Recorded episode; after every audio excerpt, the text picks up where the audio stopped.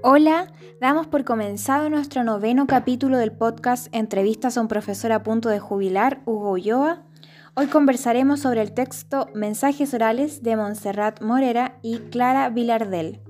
Nuestra primera pregunta es, ¿se les ha enseñado a cambiar de registro según la situación comunicativa? Y si es así, cuando tú observas y evalúas los reportes virtuales de tus alumnos, ¿crees que ellos adecúan los mensajes a la situación? Sí, se aprecia en un mayor número de alumnos que prepara, eh, prepara sus informes, ¿no es cierto? Se aprecia que en la presentación hay uso de un vocabulario técnico de acuerdo al tema y también de acuerdo al protocolo acordados eh, para para enviar los reportes.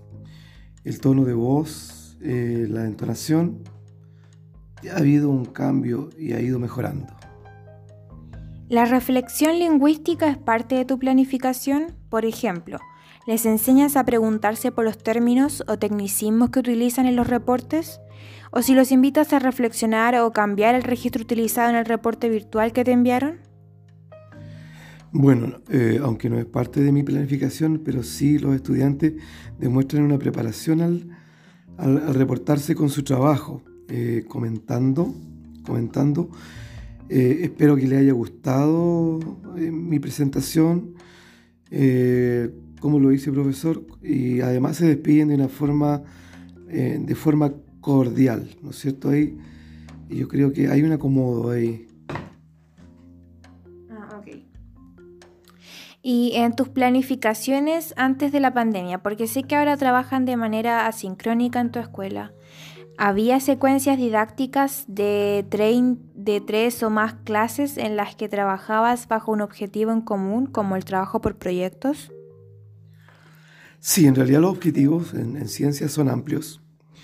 Y es imposible trabajarlo en, una clase. Eh, eh, los niños no, no podrían asimilarlo porque hay que dividirlo en, dos o tres clases.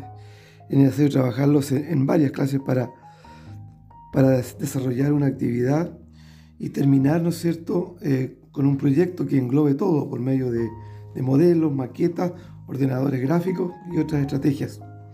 Por lo tanto, es necesario dividir un objetivo eh, en varias etapas. Bueno, muchas gracias por estar aquí hoy y por responder a las preguntas del noveno podcast de nuestras entrevistas.